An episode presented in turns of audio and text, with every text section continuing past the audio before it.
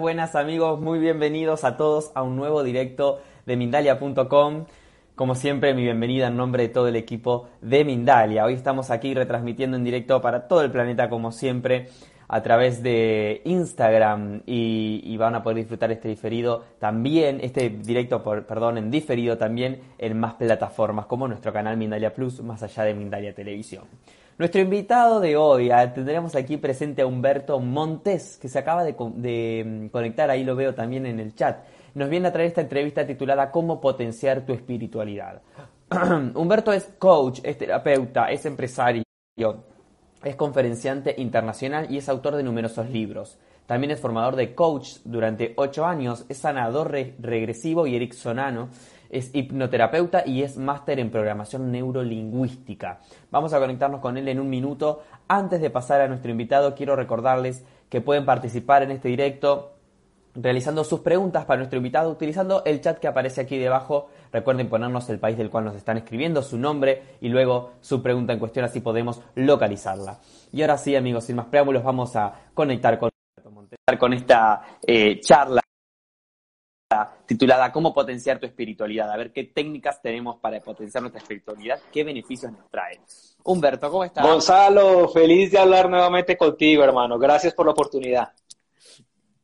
Bueno, es un placer estar en contacto nuevamente contigo también, que nos enseñes un poco de todo lo que tenés para comunicarnos. ¿Cómo potenciar eh, la espiritualidad de lo que hoy nos convoca? Eh, ¿Por qué es útil? ¿Qué beneficios nos trae esta, de potenciar la espiritualidad que tenemos.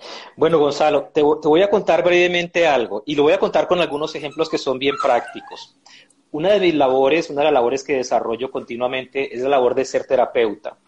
Y cuando llevo a las, a las personas en el proceso terapéutico, obviamente lo que hacemos es sanar traumas del pasado, eh, acomodar ciertas cosas que han sucedido, pero llega un punto muy importante en el que nosotros descubrimos que básicamente muchas personas tienen altos niveles de sufrimiento, de desconexión y de éxito en su vida porque no han desarrollado hábitos espirituales, no han desarrollado una conducta que les lleve y les conduzca a tener esa vivencia interna mística que les permita ir más allá de lo que es netamente humano. ¿Qué es lo que es netamente humano? La necesidad de supervivencia, la casa, el carro, las deudas, el disfrute. Eso es lo humano, ¿sí? Y eso lo debemos tener cubierto, por supuesto. Pero una persona que se enfoca única y exclusivamente en lo humano, Gonzalo, esta persona llega a tener algo que llamó, Nietzsche llamó el nihilismo. Es decir, ese sinsentido de la vida. ¿Para qué estoy aquí? Entonces, hay personas que llegan a viejas con mucho dinero, pero con un vacío existencial grandísimo, y lo que hacen es llenarlo con licor, lo que hacen es llenarlo con drogas, lo que hacen es evadir esa conexión bonita espiritual. Y la conexión espiritual nos sirve no solamente para tener esa completud, es decir, estar completamente íntegros en la vida, sino que también nos sirve para ese sentido de trascendencia que todos tenemos. Es decir, estamos en esta experiencia humana para ir más allá. Y quiero contarte un ejemplo, Gonzalo, que a mí me gusta mucho y lo voy a contar con el permiso de la paciente con la que, con la que tuve la oportunidad de vivir esa experiencia. Yo le dije al final de que nos pasó lo que nos pasó, le dije, ¿me permites compartir esto? Y ella me dijo, sí, Humberto, compártelo con todo el mundo porque esto lo tiene que saber la gente. Hace, cuando comenzó la cuarentena, yo la atendí en consulta.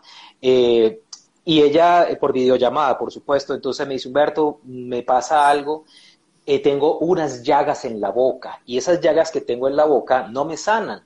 Y por más que eh, tomo medicinas, los médicos me ven, no me han sanado. Y cuando comienzo a indagar, pues cuando sabemos que cuando la, boca no está funcionando bien, eh, o hay problemas en la garganta o en algún lugar de esta área del cuerpo, pues es porque no hay la expresión adecuada de ciertas cosas. Descubrimos algo, Gonzalo. Descubrimos que ella no había expresado a su papá y no tenía una buena comunicación con él, entonces no había ese vínculo profundo y amoroso entre los dos.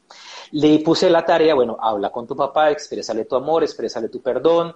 Ella hizo la tarea juiciosa y me dijo a los tres días que la hizo Humberto, me siento muy bien. A la semana después, Gonzalo, ella ya estaba en un 90% recuperada de las llagas en la boca. Resulta que hace como un mes y dos semanas, algo así, ella me escribe desesperada y me dice, Humberto, no sé qué me pasa, otra vez las llagas aparecieron en mi boca. Y yo, ¿cómo así? No puede ser. Entonces me dijo, Humberto, no sé qué hacer. Y le digo, le digo, bueno, como no la podía atender porque he tenido muchísimo volumen de pacientes durante todo este proceso, le dije, mira, vas a hacer la meditación. Eh, yo grabé una meditación y se la he regalado a muchas personas. Es una meditación para esa conexión con Dios. Y le dije, vas a hacer esa meditación. Y mañana me cuentas. Enfócate en hacer la meditación, en concentrarte. Al otro día me dice, Humberto, pasó algo increíble. Me dijo, ¿qué? Le, pregunté, ¿qué te pasó? Y me dice, Humberto, recordé cuando fui abusada sexualmente. Recordé todo lo que me tocó pasar y recordé que yo había, eh, pensé que ya había perdonado eso, pero la verdad es que no lo había perdonado. Me obligaron a hacer sexo oral y, ahí de una nos hicimos el clic. De ahí provienen las llagas en la boca. Y eso le repercutía en sus relaciones de pareja, al nivel, al nivel de que su sexualidad no era placentera, porque siempre estaba ese recuerdo inconsciente del abuso. Entonces le dije, bueno, no vas a hacer esto, le pedí que hiciera una carta y, y ella, y no importa que llore, me dijo, no, yo ya estoy llorando. Bueno, haz una carta y trabaja el perdón con estas personas. Y al otro día me dice, Humberto, me siento muy bien, las llagas se me comenzaron a secar. Y hace poco hablé con ella nuevamente y me dijo, Humberto, estoy completamente sana. Ahora, esta herramienta, la herramienta de la meditación que le ofrecía a ella, que es una, una herramienta que todos podemos utilizar, es una herramienta que nosotros debemos integrar como hábito diario. Entonces, para responder concretamente a tu pregunta, Gonzalo, el tener una vida espiritual nos hace ser íntegros. Es decir, ya nos desconectamos únicamente del deber y del hacer, del tener, y ya nos conectamos con esa parte del ser. Y en esa parte del ser, pues hay una expansión muy bonita porque ya ves todo el panorama claro. Tienes como una mayor capacidad de sobrellevar la adversidad. Y hay que saber esto, la adversidad no va a desaparecer nunca. Lo único que nosotros vamos a hacer es que nos vamos a hacer más grandes frente a la adversidad. Es decir, la, espiritualidad nos sirve para eso, para que nosotros nos engrandezcamos frente a la adversidad. Excelente. Este ejemplo que diste es tan claro y tan impresionante. Y también demuestra un poco cómo en el mundo espiritual eh, hay un poco también de, falencias como en la vida, ¿no? Al principio ustedes creían que era, bueno, la relación con el padre y resultó no, cómo ella termina desbloqueando eh, un recuerdo de, no, no, de la infancia, ¿no? Por ahí de su adolescencia, no lo sé. Sí. Eh, ¿Cómo bloquea la mente, ¿no? Ciertos recuerdos y por ahí la espiritualidad en estos casos estuvo ayudando a generar estos cambios. Porque cuando nosotros entramos en meditación, o por ejemplo, cuando yo le hago hipnosis a una persona, lo que hacemos es acallar la mente consciente. Entonces tenemos mayor acceso a esa parte de atrás donde está la memoria. Básicamente en esa meditación lo que, lo que hago es eh, pedirle a las personas, porque es una un audio, un audio muy sencillo, eh, pedirle a las personas, enfócate en esa luz de la presencia de Dios en ti. Yo estudié teología 10 años, del 1993 al 2003. Gonzalo, y lo que me quedó de esa época de estudio y lo que aprendí es que todas las grandes corrientes espirituales, llámese religiones o doctrinas, o doctrinas secretas o desaparecidas, todas tenían un mismo fin, la conexión del ser humano en conciencia con la presencia de Dios. Todas, todas, absolutamente todas. Entonces, dentro de mi discurso, pues porque no solamente soy terapeuta, de alguna forma eh, apoyo a las personas en sus procesos espirituales también. En mi discurso, lo esencial es que las personas aprendan a tener ese hábito diario de esa conexión, no solamente a través de la meditación, a través de también de esa respiración, pero sobre todo lo más importante, Gonzalo, que nosotros aprendamos en la coherencia a hacer amor, a reconocer que todo lo que sucede sucede por amor y a convertirnos en una, expresión cotidiana de ese amor. Yo siento que el ser humano es más íntegro, más completo y más feliz sobre todo, porque ¿cuál es el propósito de estar aquí? Ser felices. Eh, otra cosa que me quedó interesante y que me lo fui apuntando a medida que hablabas es cómo sanamos una cuestión como la que le pasó a esta chica, ¿no? Eh, eh, repercutían en, su boca, pero ¿cómo se sana para llegar luego a que no suceda más? que se olvide o, que quede en, otro, en otra parte de la mente? Gonzalo, esa pregunta es una pregunta de oro. Lo primero es obviamente encontrar la causa, la causa original. Cuando nosotros encontramos la causa original, debemos descubrir o explorar cuál fue la emoción que quedó allí que no fue expresada. Por eso, en una primera instancia, la conversación con su papá a ella le funcionó, porque hacía también parte de un proceso de lo que ella se callaba. Y como ella no es como el no común de las personas, de las, de las mujeres, que las damas siempre tienen la tendencia a ser expresivas en su verbalización. Los hombres somos al contrario, los hombres, la mayoría de los hombres lo que hacemos es guardar. Entonces, descubrir cuál es la esencia, o sea, lo que está detrás, adentro de ese, de ese trauma y permitir la expresión de eso. Permitir la expresión. De hecho, yo diseñé un taller con el que he recorrido como unos ocho países. Y en ese taller, el eje central de ese taller lo que hacemos en ese taller es permitir la expresión de la emoción. ¿Para qué? Para que se genere un vacío, para que haya una circulación de la energía. Eso es lo que, lo que genera el alivio. Y las personas me dicen al otro día, Humberto, yo no sé qué hiciste. Ese, ese exorcismo que me hiciste en la consulta, ahorita veo todo más claro, ya no tengo esas conductas reactivas, ya no, ya no siento estas ganas de ahorcar a mi jefe, ya no siento estas ganas de matar a mi esposa, porque el origen, o sea, la base es encontrar lo que en esencia te está causando el dolor, expresarlo de una forma terapéutica a través de una catarsis, a través de una carta, a través de llorar lo que necesites llorar. Esa es, esa es la, en esencia lo que, lo que genera ese proceso de sanación. Y después viene la parte conductual. Por ejemplo, si es un hábito que tienes, muy, ah, que tienes muy arraigado, comenzar a repetir continuamente frases y les voy a regalar esta frase para que la tengan presente. Continuamente, una de las herramientas espirituales que más utilizo es no permitir que en mi cabeza suceda lo que a mi cabeza le dé la gana. Porque mi cabeza es muy loca, o sea, mi cabeza puede matar a alguien, mi, mi cabeza puede herir a alguien, sentir rabia, rencor por una persona, por una tontería. Entonces, yo no puedo darme el lujo de dejar que mi cabeza haga lo que quiera. Entonces, ¿qué hago, Gonzalo? Hay varias, varias oraciones muy poderosas y yo hago esta y lo voy a decir despacio para los que quieran repetir este video lo puedan, lo puedan copiar. Yo soy luz, candente luz, luz radiante, luz intensificada. Yo soy luz, candente luz, luz radiante, luz intensificada.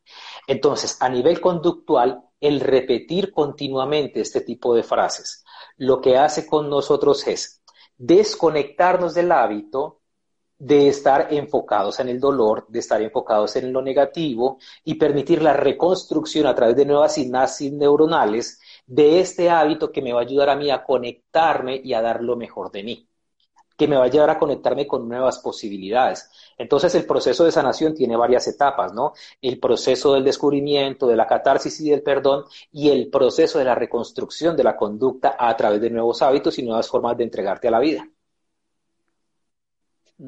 Siempre se dice mucho que hay que perdonar y agradecer, hasta en estos casos como ella que, dijo que había sido abusada sexualmente. ¿Esto es así? ¿Hay que perdonar y agradecer todo?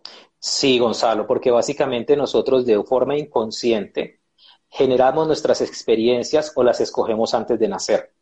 Y esto es algo que hay que entender. Nada sucede gratuitamente. En el mundo no hay injusticia. En el universo como tal no existe la injusticia.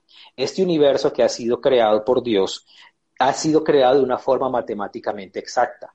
Nosotros vivimos situaciones de discordia, situaciones difíciles, porque son parte de un proceso pedagógico que tenemos que pasar para alcanzar la sabiduría. Y te lo quiero compartir en mi caso personal. Yo quedé dos veces en la quiebra, Gonzalo, en 1999 y en el año 2006. Y las dos veces en las que quedé en la quiebra, descubrí, hermano, descubrí que eso lo había generado yo por mi incapacidad y por mi ignorancia. No era culpa de la gente que nos robó, no fue culpa de las circunstancias, fue responsabilidad mía. Yo lo generé que al principio es doloroso decir, uy, Humberto, ¿cómo puede ser tan bruto de generarte dos quiebras? Pero es la realidad. Me la generé por ignorante, por incapaz, por perezoso, porque ese ha sido, ese una de, las cosas que yo he, tenido que trabajar en mi vida, la pereza y la falta de creatividad, ha sido una de mis principales cargas.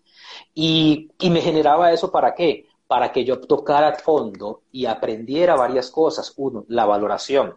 Dos, a creer en mí, que eso fue fundamental, Gonzalo fue fundamental. Entonces, todo lo que sucede en la vida es parte de ese proceso pedagógico. Y te lo digo porque he tenido la gran fortuna de conocer a personas que han perdido sus piernas en un accidente, por ejemplo. Personas que han nacido con una gran discapacidad. Personas que han tenido situaciones muy duras, como mis pacientes, los que veo todos los días, que han vivido situaciones durísimas, pero tú los ves allí de pie, dándolo todo. Entonces, toda situación adversa genera en el ser humano un espacio de crecimiento y de expansión. Y cuando nosotros nos damos el permiso de sanar, Gonzalo, el mundo se abre ante nosotros de una forma hermosísima y esto es una gran bendición. Eh, de todas maneras, no quiero dejarlo pasar, el castigo y la culpa que te echaste en estas dos quiebras. Dijiste palabras muy, mucho castigo hacia vos mismo, mucho, mucha culpa hacia vos. ¿Cómo gestionas eso cuando decís, eh, todo esto lo generé yo? Bueno, eh,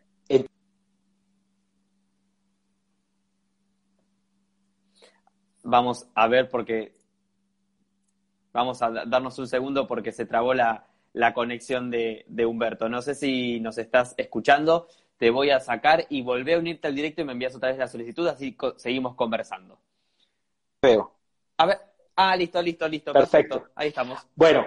Hablamos de la culpa. Sí, sí, sí, te contaba, te contaba de la culpa, Gonzalo.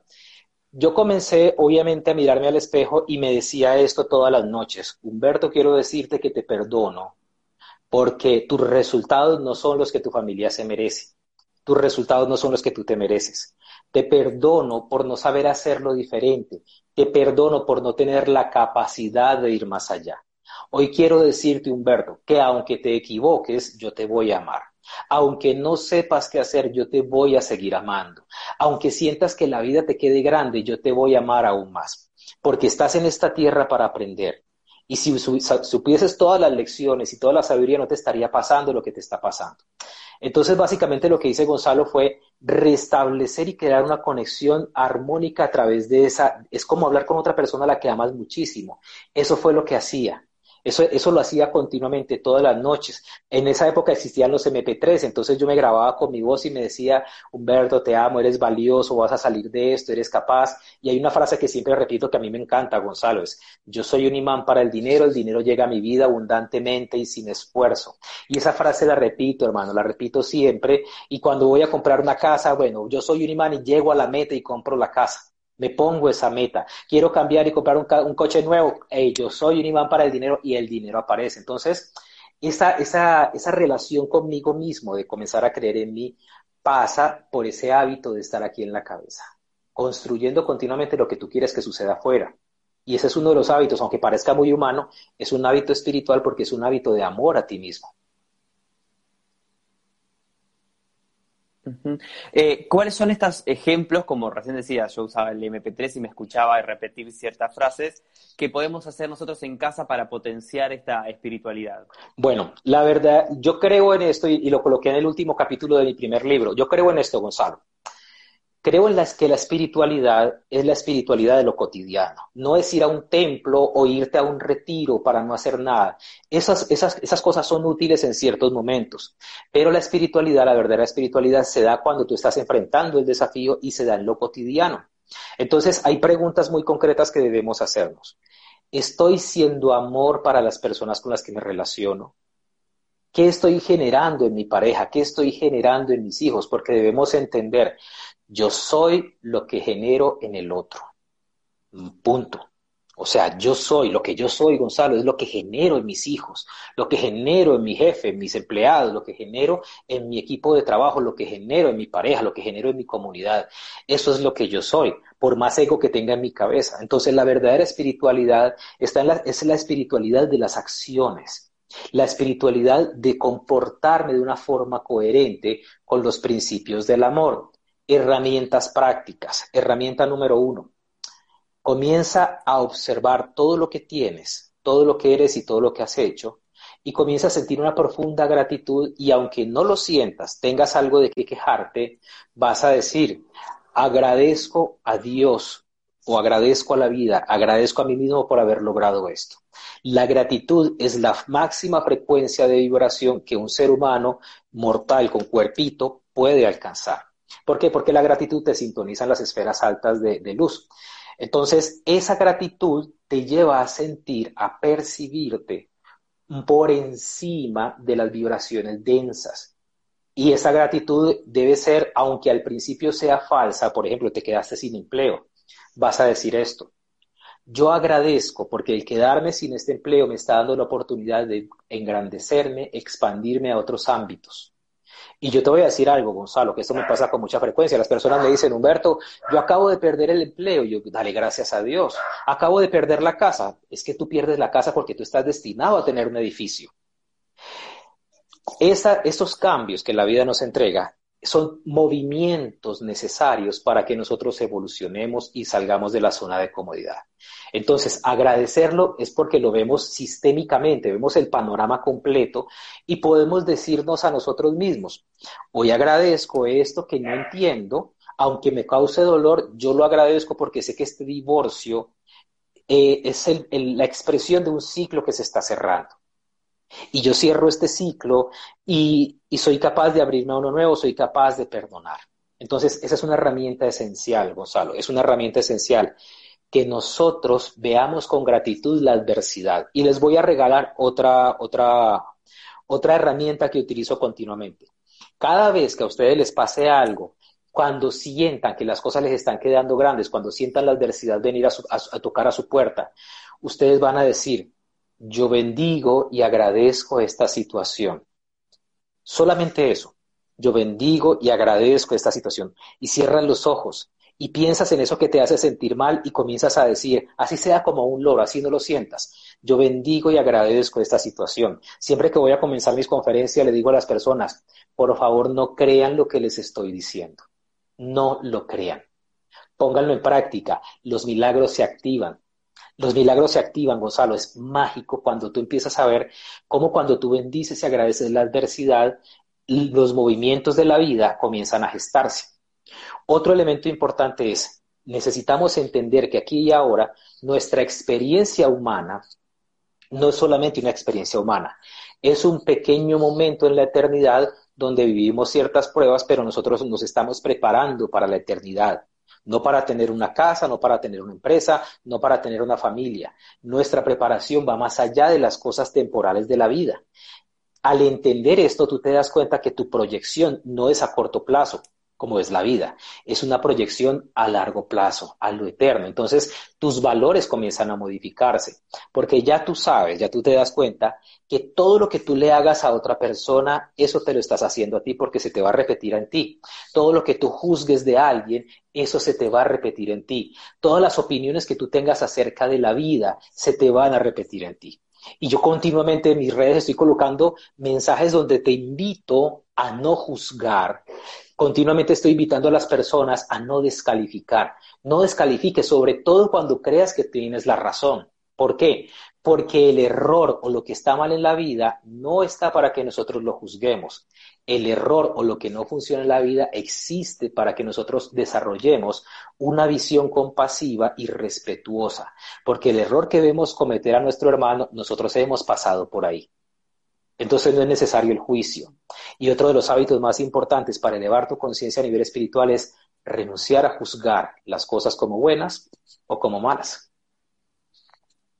Excelente. ¿Cuántas cosas que nos dijiste para ir apuntando en esta, en esta última pregunta? Eh, me quedó resonando algo que era eh, repetir ciertas frases y dijiste, ¿no? Como el oro sin que lo sientas. Pero luego el perdón, ¿cómo lo gestionamos para llegar realmente a sentirlo? El perdón se gestiona a través de dos formas y ya te lo expliqué en el modelo terapéutico. Tú haces la catarsis, entonces ya ese resentimiento ya no está allí ah, eh, atacándote de forma inconsciente. Ya no te ataca. ¿Por qué? Porque has botado la energía que guardabas y acumulabas en tu cuerpo. Ese es un punto.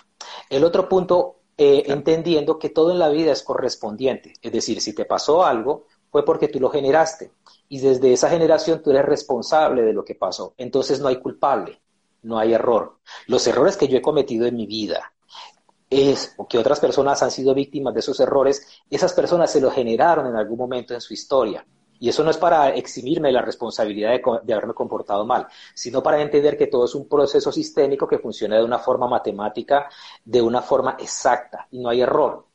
Entonces, aprender a perdonarnos pasa por hacer la catarsis y por llegar a esta comprensión. Gracias a esas personas que me robaron en el año 1999, gracias a esas personas que no tenían esos valores, gracias a esas personas es que yo logré moverme de esa zona de comodidad incómoda en la que vivía y logré mudarme para otro país y construir una carrera, crearme a mí mismo y volverme hombre lejos de los, de los brazos de papá y de los brazos de mamá que siempre estaban ahí dispuestos a amarme. Pero yo necesitaba alejarme para poder crecer, para poder madurar. Entonces el dolor te hace madurar, te hace crecer, pero hay que reconocer, es, lo creamos de forma consciente o de forma inconsciente. Bueno, hablando un poco de, y haciendo referencia a la historia que nos contaste, Linda escribe en el chat, para mí es muy difícil, dice, no juzgar una cosa o un abuso sexual, no puedo agradecerlo ni bendecirlo, que es algo que solemos escucharlo, ¿no? No sé si querés eh, decirle algo más a Linda o le decimos que lo sí. referido y escuche la respuesta anterior. Sí, sí, sería bueno que veas toda la entrevista completa. Ahora, yo no te no pienses en que tienes que bendecir y agradecer, no pienses en eso, porque todo es un proceso. Lo que sí es importante es que revises tu historia porque en tu cabeza hay muchos y muchas interpretaciones relativas a la injusticia. Es decir, hubo actos de injusticia que fueron de las que fuiste víctima o que tú presenciaste y eso creó un patrón de interpretación de la realidad. Por eso para ti es difícil entender esa parte. Cuando yo hablo acerca de agradecer y bendecir, hablo desde el escenario completo, no de una parte. Entonces, ¿qué, te, quiero decir, Linda? Tranquila, si tú has sido víctima, lo que, te, lo que te recomiendo siempre es busca ayuda terapéutica, no te quedes con eso sola y a lo mejor ah, no, fuiste abusada, pero viste que papá le pegaba a mamá, viste que papá se fue con otra mujer y tú te quedaste sola aguantando hambre con tu mamá. Eso hay que sanarlo, hay que sanarlo. Una persona me decía ayer en consulta, Humberto, pero es que esa mujer no, no dejó, a, dejó a los hijos con el esposo y esa mujer no aporta nada, no les ayuda con nada. Y yo le dije, mi amor, ese es el mejor regalo que la vida les está dando. ¿Por qué? Porque así ustedes no tienen que deberle nada a ella esos hijos quedan con él, él los ama, él los provee de todo y no necesitan nada de, ella. Entonces así ella no tiene por qué venir a interferir, a imponerse, a decir aquí mando yo. ¿Por qué? Porque no está aportando nada, no se le debe nada. Entonces todo, todo lo que es negativo tiene una, una semilla de bondad. Incluso las peores situaciones como masacres o cosas muy fuertes que la humanidad le toca vivir. Todo sucede por correspondencia. Estamos en la pandemia por correspondencia, es nuestra creación. Y el que desea vivirla con humildad lo va a convertir en algo expansivo. El que desee victimizarse, pues va a quedar retrocediendo continuamente y se va a empobrecer. Humberto, fue increíble esta charla, eh, la gente en el chat también lo ha comentado. Eh, agradecerte eh, para, por, estos conocimientos que nos has compartido. Y no quiero despedirme sin darte este último minuto para que vos también te puedas despedir de nosotros y nos hagas llegar tus comentarios finales.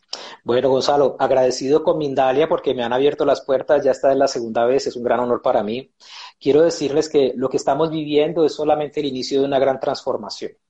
Y las personas que entrevistan aquí en Mindalia y todas las personas en el mundo, hay personas que estamos procurando llevarles eh, una energía diferente, un mensaje diferente yo siento que sí se puede estar en paz y sí se puede ser feliz, sí se puede crecer espiritualmente, pero hay que aprender a pedir ayuda. Entonces busquen a esas personas, busquen a esas personas, pidan ayuda, pidan citas, inviertan en ustedes mismos. Es el mejor regalo que se pueden hacer, es lo mejor que pueden hacer por ustedes mismos. Bueno, Humberto, gracias y seguro que nos estamos viendo pronto entonces. Dale, Gonzalo, te envío un gran abrazo desde aquí, desde Medellín. Muchas gracias. Bueno, amigos, así despedimos a Humberto Montes que ha estado en este directo. Me quedo con ustedes como siempre para agradecerles, también recordarles que este directo lo pueden ver en diferido también en todas nuestras plataformas, aquí en Instagram, también a nuestro canal de YouTube, Mindalia Plus, más allá de Mindalia Televisión. Por último, decirles que Mindalia.com es una ONG sin ánimos de lucro que pueden colaborar con nosotros de diversas maneras para que esta labor continúe día a día. Por ejemplo, dándole siempre un me gusta a todo nuestro contenido, siguiéndonos en nuestras redes sociales, compartiendo esta información, suscribiéndose a nuestro canal o haciendo una donación cuando estemos en directo o en cualquier momento a través del enlace que figura en nuestra página web www.mindalia.com. De esta forma están haciendo que esta valiosa información que hemos compartido hoy le llegue a muchas más personas y también se fomenten más charlas de este tipo con invitados como Humberto que ha estado aquí con nosotros presente. Gracias a todos amigos y hasta la próxima conexión de Mindalia en directo con esta eh, charla titulada ¿Cómo potenciar tu espiritualidad? A ver qué técnicas tenemos para potenciar nuestra espiritualidad, qué beneficios nos trae. Humberto, ¿cómo estás? Gonzalo, feliz de hablar nuevamente contigo, hermano. Gracias por la oportunidad. Bueno, es un placer estar en contacto nuevamente contigo también, que nos enseñes un poco de todo lo que tenés para comunicarnos. ¿Cómo potenciar eh, la espiritualidad de lo que hoy nos convoca? Eh, ¿Por qué es útil? ¿Qué beneficios nos trae esto de potenciar la espiritualidad que tenemos? Bueno, Gonzalo, te voy a contar brevemente algo y lo voy a contar con algunos ejemplos que son bien prácticos. Una de mis labores, una de las labores que desarrollo continuamente es la labor de ser terapeuta. Y cuando llevo a las, a las personas en el proceso terapéutico, obviamente lo que hacemos es sanar traumas del pasado, eh, acomodar ciertas cosas que han sucedido, pero llega un punto muy importante en el que nosotros descubrimos que básicamente muchas personas tienen altos niveles de sufrimiento, de desconexión y de éxito en su vida porque no han desarrollado hábitos espirituales, no han desarrollado una conducta que les lleve y les conduzca a tener esa vivencia interna mística que les permita ir más allá de lo que es netamente humano.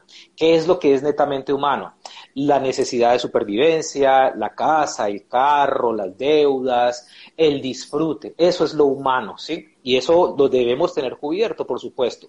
Pero una persona que se enfoca única y exclusivamente en lo humano, Gonzalo, esta persona llega a tener algo que llamó, Nietzsche llamó el nihilismo. Es decir, ese sinsentido de la vida. ¿Para qué estoy aquí? Entonces, hay personas que llegan a viejas con mucho dinero, pero con un vacío existencial grandísimo, y lo que hacen es llenarlo con licor, lo que hacen es llenarlo con drogas, lo que hacen es evadir esa conexión bonita espiritual.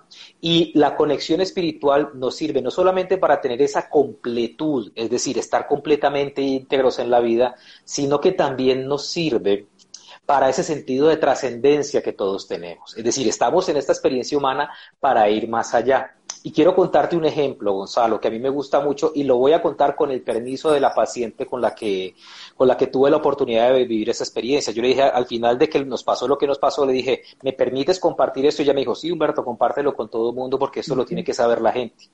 Hace, cuando comenzó la cuarentena, yo la atendí en consulta. Eh, y ella, eh, por videollamada, por supuesto, entonces me dice, Humberto, me pasa algo eh, tengo unas llagas en la boca y esas llagas que tengo en la boca no me sanan. Y por más que eh, tomo medicinas, los médicos me ven, no me han sanado. Y cuando comienzo a indagar, pues cuando sabemos que cuando la, boca no está funcionando bien, eh, o hay problemas en la garganta o en algún lugar de esta área del cuerpo, pues es porque no hay la expresión adecuada de ciertas cosas. Descubrimos algo, Gonzalo. Descubrimos que ella no había expresado a su papá y no tenía una buena comunicación con él, entonces no había ese vínculo profundo y amoroso entre los dos. Le puse la tarea, bueno, habla con tu papá, exprésale tu amor, exprésale tu perdón. Ella hizo la tarea juiciosa y me dijo a los tres días que la hizo Humberto, me siento muy bien. A la semana después, Gonzalo, ella ya estaba en un 90% recuperada de las llagas en la boca. Resulta que hace como un mes y dos semanas, algo así, ella me escribe desesperada y me dice, Humberto, no sé qué me pasa, otra vez las llagas aparecieron en mi boca. Y yo, ¿cómo así? No puede ser. Entonces me dijo, Humberto, no sé qué hacer. Y le digo, le digo, bueno, como no la podía atender porque he tenido muchísimo volumen de pacientes durante todo este proceso, le dije, mira, vas a hacer la meditación eh, yo grabé una meditación y se la he regalado a muchas personas, es una meditación para esa conexión con Dios y le dije, vas a hacer esa meditación y mañana me cuentas, enfócate en hacer la meditación, en concentrarte. Al otro día me dice, Humberto, pasó algo increíble, me dijo, ¿qué? Le, pregunté, ¿qué te pasó? Y me dice, Humberto, recordé cuando fui abusada sexualmente. Recordé todo lo que me tocó pasar y recordé que yo había, eh, pensé que ya había perdonado eso, pero la verdad es que no lo había perdonado. Me obligaron a hacer sexo oral y, ahí de una nos hicimos el clic.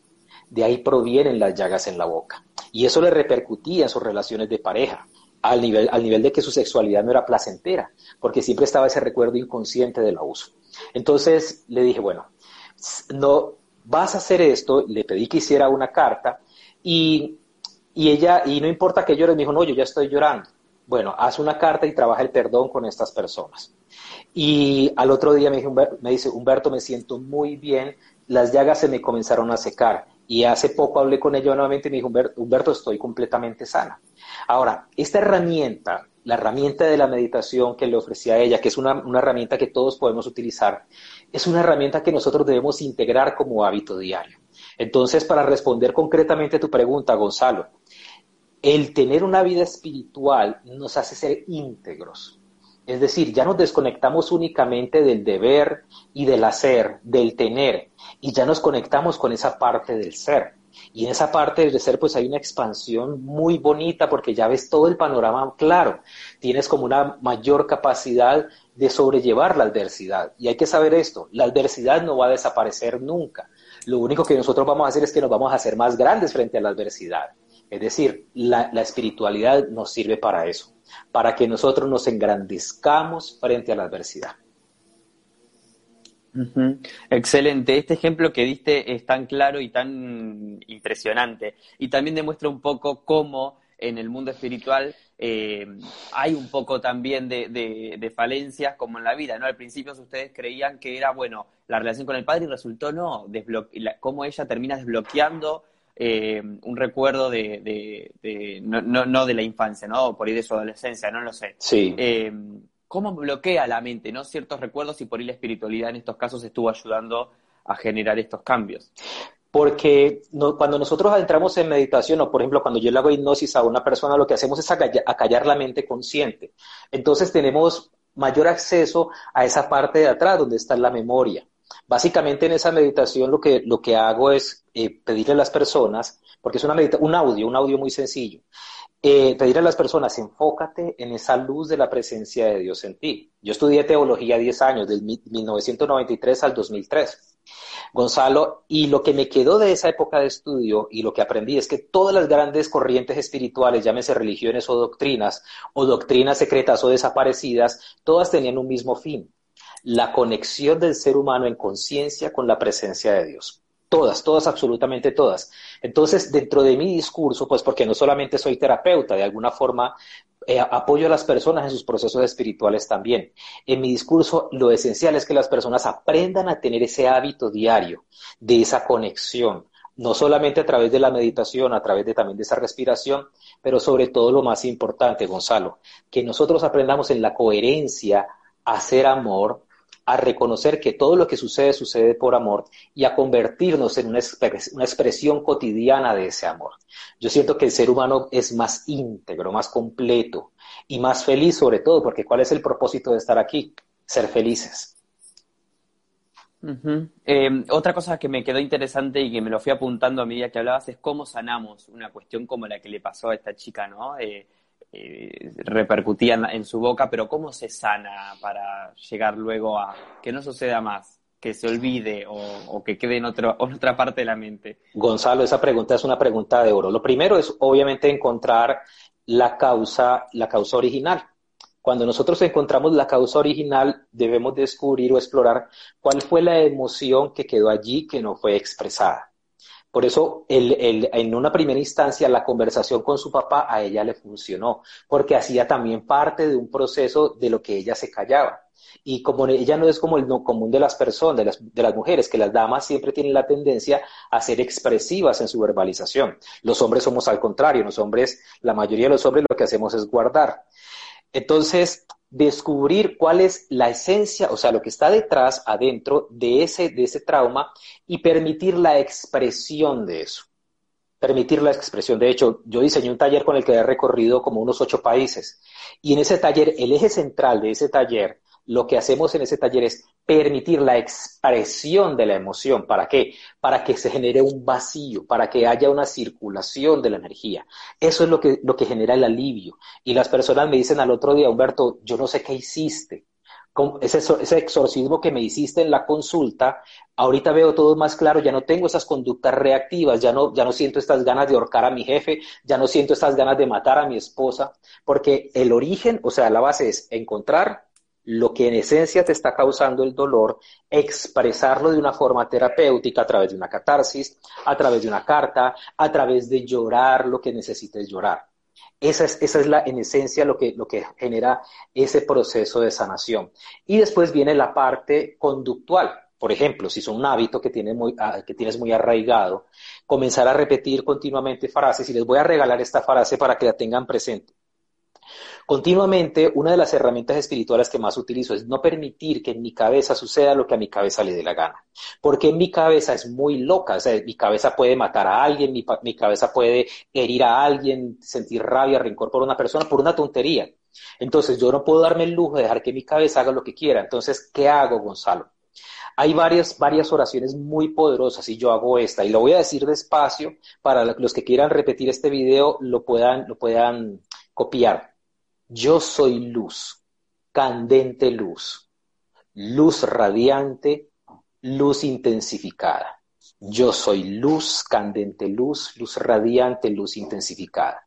Entonces, a nivel conductual, el repetir continuamente este tipo de frases, lo que hace con nosotros es desconectarnos del hábito de estar enfocados en el dolor, de estar enfocados en lo negativo y permitir la reconstrucción a través de nuevas sinapsis neuronales de este hábito que me va a ayudar a mí a conectarme y a dar lo mejor de mí que me va a llevar a conectarme con nuevas posibilidades. Entonces el proceso de sanación tiene varias etapas, ¿no? El proceso del descubrimiento, de la catarsis y del perdón y el proceso de la reconstrucción de la conducta a través de nuevos hábitos y nuevas formas de entregarte a la vida.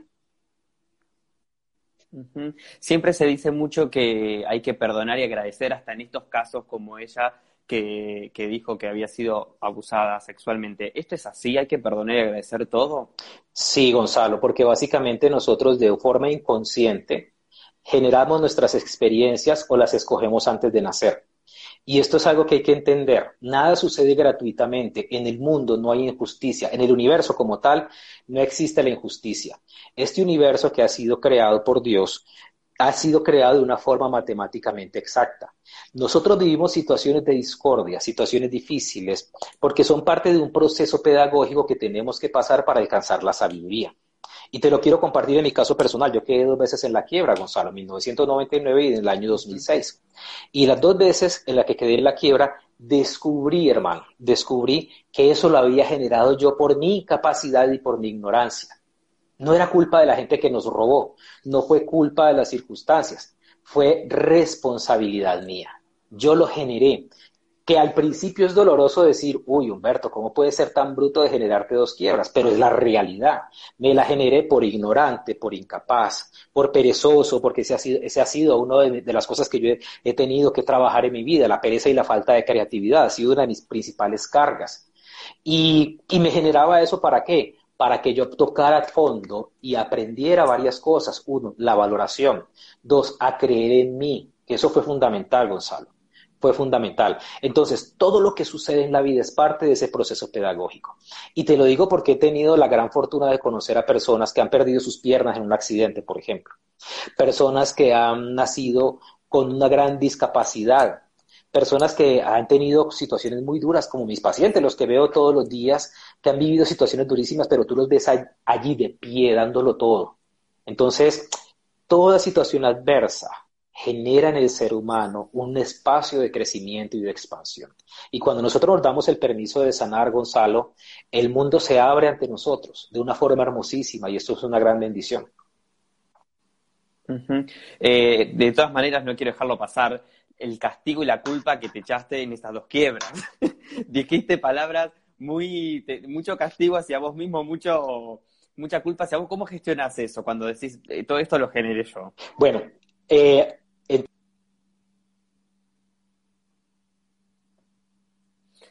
Vamos a ver porque vamos a darnos un segundo porque se trabó la, la conexión de, de Humberto. No sé si nos estás escuchando te voy a sacar y volvé a unirte al directo y me envías otra vez la solicitud, así seguimos conversando. Veo. A ver, ah, listo, listo, listo. Perfecto. Ahí estamos. Bueno. Hablamos de la culpa. Sí, sí, sí, te contaba, te contaba de la culpa, Gonzalo. Yo comencé, obviamente, a mirarme al espejo y me decía esto todas las noches. Humberto, quiero decirte que te perdono, porque tus resultados no son los que tu familia se merece. Tus resultados no son los que tú te mereces. Te perdono por no saber hacerlo diferente. Te perdono por no tener la capacidad de ir más allá. Hoy quiero decirte, Humberto, que aunque te equivoques, yo te voy a amar. Aunque no sepas qué hacer, yo te voy a seguir amando. Aunque sientas que la vida te quede grande, yo te voy a amar aún más. Porque estás en esta tierra para aprender. Y si supieses todas las lecciones y toda la sabiduría, no te estaría pasando lo que te está pasando. Entonces, básicamente lo que dice Gonzalo fue restablecer y crear una conexión armónica a través de esa, es como hablar con otra persona a la que amas muchísimo. Eso fue lo que hacía. Eso, eso lo hacía continuamente, todas las noches. En esa época existían los MP3, entonces yo me grababa con mi voz y me decía, Humberto, te amo, eres valioso, vas a salir de esto, eres capaz. Y hay una frase que siempre repito que a mí me encanta, Gonzalo, es, yo soy un imán para el dinero, el dinero llega a mi vida abundantemente y sin esfuerzo. Y esa frase la repito, hermano, la repito siempre. Y cuando voy a comprar una casa, bueno, yo soy un imán y llego a la meta y compro la casa me pongo esa meta, quiero cambiar y comprar un, coche nuevo, yo soy un imán para el dinero y el dinero aparece. Entonces, esa, esa, esa relación conmigo mismo, de comenzar a creer en mí, pasa por ese hábito de estar aquí en la cabeza, construyendo continuamente lo que tú quieres que suceda afuera. Y ese es uno de los hábitos, aunque parezca muy humano, es un hábito espiritual porque es un hábito de amor a ti mismo. Eh, ¿Cuáles son estos ejemplos, como recién decía, yo usaba el MP3 y me escuchaba repetir ciertas frases, que podemos hacer nosotros en casa para potenciar esta espiritualidad? Bueno, la verdad, yo creo en esto y lo coloqué en el último capítulo de mi primer libro. Yo creo en esto, Gonzalo. Creo en las que la espiritualidad es la espiritualidad de lo cotidiano. No es ir a un templo o irte a un retiro para no hacer nada. Esas, esas, esas cosas son útiles en ciertos momentos. Pero la espiritualidad, la verdadera espiritualidad, se da cuando tú estás enfrentando el desafío y se da en lo cotidiano. Entonces, hay preguntas muy concretas que debemos hacernos. ¿Estoy siendo amor para las personas con las que me relaciono? ¿Qué estoy generando en mi pareja? ¿Qué estoy generando en mis hijos? Porque debemos entender, yo soy lo que genero en el otro. Punto. O sea, yo soy, lo que yo soy, Gonzalo, es lo que genero en mis hijos, lo que genero en mi jefe, en mis empleados, lo que genero en mi equipo de trabajo, lo que genero en mi pareja, lo que genero en mi comunidad. Eso es lo que yo soy, por más ego que tenga en mi cabeza. Entonces, la verdadera espiritualidad está en la, es la espiritualidad de las acciones, la espiritualidad de comportarme de una forma coherente con los principios del amor herramientas prácticas. Herramienta número uno. Comienza a observar todo lo que tienes, todo lo que eres y todo lo que has hecho y comienza a sentir una profunda gratitud y aunque no lo sientas, tengas algo de que quejarte, vas a decir, agradezco a Dios o agradezco a la vida, agradezco a mí mismo por haber logrado esto.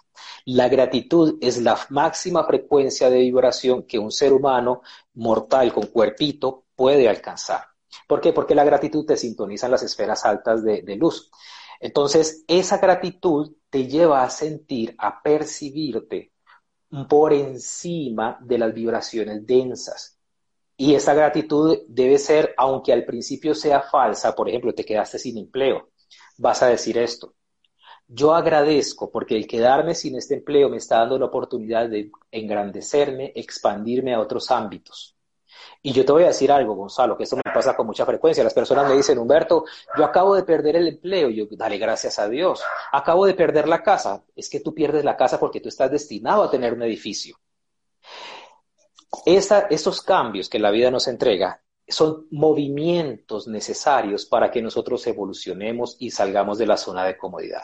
Entonces, agradecerlo es porque lo vemos sistémicamente, vemos el panorama completo y podemos decirnos a nosotros mismos, hoy agradezco esto que no entiendo, aunque me cause dolor, yo lo agradezco porque sé que este divorcio eh, es la expresión de un ciclo que se está cerrando y yo cierro este ciclo y, soy capaz de abrirme a uno nuevo, soy capaz de perdonar. Entonces, esa es una herramienta esencial, Gonzalo, es una herramienta esencial que nosotros veamos con gratitud la adversidad. Y les voy a regalar otra, otra, otra herramienta que utilizo continuamente. Cada vez que a ustedes les pase algo, cuando sientan que las cosas les están quedando grandes, cuando sientan la adversidad venir a tocar a su puerta, ustedes van a decir, yo bendigo y agradezco esta situación. Solamente eso. Yo bendigo y agradezco esta situación. Y cierras los ojos y piensas en eso que te hace sentir mal y comienzas a decir, así sea como un loro, así no lo sientas. Yo bendigo y agradezco esta situación. Siempre que voy a comenzar mis conferencias le digo a las personas, por favor no crean lo que les estoy diciendo. No lo crean. Pónganlo en práctica. Los milagros se activan Los milagros se activan, Gonzalo. Es mágico cuando tú empiezas a ver cómo cuando tú bendices y agradeces la adversidad, los movimientos de la vida comienzan a gestarse. Otro elemento importante es, necesitamos entender que aquí y ahora nuestra experiencia humana no es solamente una experiencia humana, es un pequeño momento en la eternidad donde vivimos ciertas pruebas, pero nosotros nos estamos preparando para la eternidad.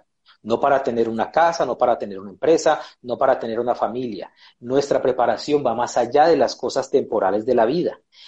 Al entender esto, tú te das cuenta que tu proyección no es a corto plazo, como es la vida. Es una proyección a largo plazo, a lo eterno. Entonces, tus valores comienzan a modificarse, porque ya tú sabes, ya tú te das cuenta que todo lo que tú le hagas a otra persona, eso te lo estás haciendo a ti porque se te va a repetir en ti.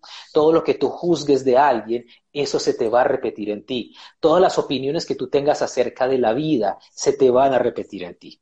Y yo continuamente en mis redes estoy colocando mensajes donde te invito a no juzgar, Continuamente estoy invitando a las personas a no descalificar. No descalifique, sobre todo cuando creas que tienes la razón. ¿Por qué? Porque el error o lo que está mal en la vida no está para que nosotros lo juzguemos. El error o lo que no funciona en la vida existe para que nosotros desarrollemos una visión compasiva y respetuosa. Porque el error que vemos cometer a nuestro hermano, nosotros hemos pasado por ahí. Entonces no es necesario el juicio. Y otro de los hábitos más importantes para elevar tu conciencia a nivel espiritual es renunciar a juzgar las cosas como buenas o como malas. Excelente. ¿Cuántas cosas que nos dijiste para ir apuntando en esta, última pregunta? Eh, me quedó resonando algo que era eh, repetir ciertas frases y dijiste, ¿no? Como el oro sin que lo sientas. Pero luego el perdón, ¿cómo lo gestionamos para llegar realmente a sentirlo? El perdón se gestiona a través de dos formas y ya te lo expliqué en el modelo terapéutico. Tú haces la catarsis, entonces ya ese resentimiento ya no está allí ah, eh, atacándote de forma inconsciente. Ya no te ataca. ¿Por qué? Porque has botado la energía que guardabas y acumulabas en tu cuerpo. Ese es un punto. El otro punto, eh, entendiendo que todo en la vida es correspondiente. Es decir, si te pasó algo, fue porque tú lo generaste y desde esa generación tú eres responsable de lo que pasó. Entonces no hay culpable, no hay error. Los errores que yo he cometido en mi vida es o que otras personas han sido víctimas de esos errores, esas personas se lo generaron en algún momento en su historia. Y eso no es para eximirme de la responsabilidad de, haberme comportado mal, sino para entender que todo es un proceso sistémico que funciona de una forma matemática, de una forma exacta, y no hay error. Entonces, aprender a perdonarnos pasa por hacer la catarsis y por llegar a esta comprensión. Gracias a esas personas que me robaron en el año 1999, gracias a esas personas que no tenían esos valores, gracias a esas personas es que yo logré moverme de esa zona de comodidad incómoda en la que vivía y logré mudarme para otro país y construir una carrera, crearme a mí mismo y volverme hombre lejos de los, de los brazos de papá y de los brazos de mamá que siempre estaban ahí dispuestos a amarme. Pero yo necesitaba alejarme para poder crecer, para poder madurar. Entonces el dolor te hace madurar, te hace crecer, pero hay que reconocer es, lo creamos de forma consciente o de forma inconsciente. Bueno, hablando un poco de, y haciendo referencia a la historia que nos contaste, Linda escribe en el chat, para mí es muy difícil, dice, no juzgar una cosa o un abuso sexual, no puedo agradecerlo ni bendecirlo, que es algo que solemos escucharlo, ¿no? No sé si querés eh, decirle algo más a Linda o le decimos que lo vea diferido y escuche la respuesta anterior. Sí, sí, sería bueno que veas toda la entrevista completa. Ahora, yo no te no pienses en que tienes que bendecir y agradecer, no pienses en eso, porque todo es un proceso. Lo que sí es importante es que revises tu historia, porque en tu cabeza hay muchos y muchas interpretaciones relativas a la injusticia. Es decir, hubo actos de injusticia que fueron de las que fuiste víctima o que tú presenciaste y eso creó un patrón de interpretación de la realidad. Por eso para ti es difícil entender esa parte. Cuando yo hablo acerca de agradecer y bendecir, hablo desde el escenario completo, no de una parte. Entonces, ¿qué, te, quiero decir, Linda? Tranquila, si tú has sido víctima, lo que, te, lo que te recomiendo siempre es busca ayuda terapéutica, no te quedes con eso sola y a lo mejor ah, no, fuiste abusada, pero viste que papá le pegaba a mamá, viste que papá se fue con otra mujer y tú te quedaste sola aguantando hambre con tu mamá. Eso hay que sanarlo. hay que sanarlo. Una persona me decía ayer en consulta, Humberto, pero es que esa mujer no, no dejó, a, dejó a los hijos con el esposo y esa mujer no aporta nada, no les ayuda con nada. Y yo le dije, mi amor, ese es el mejor regalo que la vida les está dando. ¿Por qué? Porque así ustedes no tienen que deberle nada a ella. Esos hijos quedan con él, él los ama, él los provee de todo y no necesitan nada de, ella. Entonces así ya no tiene por qué venir a interferir, a imponerse, a decir aquí mando yo. ¿Por qué? Porque no está aportando nada, no se le debe nada. Entonces todo, todo lo que es negativo tiene una, una semilla de bondad. Incluso las peores situaciones como masacres o cosas muy fuertes que la humanidad le toca vivir. Todo sucede por correspondencia. Estamos en la pandemia por correspondencia, es nuestra creación. Y el que desea vivirla con humildad lo va a convertir en algo expansivo. El que desee victimizarse pues va a quedar retrocediendo continuamente y se va a empobrecer. Humberto, fue increíble esta charla, eh, la gente en el chat también lo ha comentado. Eh, agradecerte eh, para, por, estos conocimientos que nos has compartido. Y no quiero despedirme sin darte este último minuto para que vos también te puedas despedir de nosotros y nos hagas llegar tus comentarios finales. Bueno, Gonzalo, agradecido con Mindalia porque me han abierto las puertas, ya esta es la segunda vez, es un gran honor para mí. Quiero decirles que lo que estamos viviendo es solamente el inicio de una gran transformación. Y las personas que entrevistan aquí en Mindalia y todas las personas en el mundo, hay personas que estamos procurando llevarles eh, una energía diferente, un mensaje diferente yo siento que sí se puede estar en paz y sí se puede ser feliz, sí se puede crecer espiritualmente, pero hay que aprender a pedir ayuda. Entonces busquen a esas personas, busquen a esas personas, pidan ayuda, pidan citas, inviertan en ustedes mismos. Es el mejor regalo que se pueden hacer, es lo mejor que pueden hacer por ustedes mismos. Bueno, Humberto, gracias y seguro que nos estamos viendo pronto entonces. Dale, Gonzalo, te envío un gran abrazo desde aquí, desde Medellín. Muchas gracias. Bueno, amigos, así despedimos a Humberto Montes que ha estado en este directo. Me quedo con ustedes como siempre para agradecerles, también recordarles que este directo lo pueden ver en diferido también en todas nuestras plataformas, aquí en Instagram, también a nuestro canal de YouTube, Mindalia Plus, más allá de Mindalia Televisión. Por último, decirles que Mindalia.com es una ONG sin ánimos de lucro que pueden colaborar con nosotros de diversas maneras para que esta labor continúe día a día. Por ejemplo, dándole siempre un me gusta a todo nuestro contenido, siguiéndonos en nuestras redes sociales, compartiendo esta información, suscribiéndose a nuestro canal o haciendo una donación cuando estemos en directo o en cualquier momento a través del enlace que figura en nuestra página web www.mindalia.com.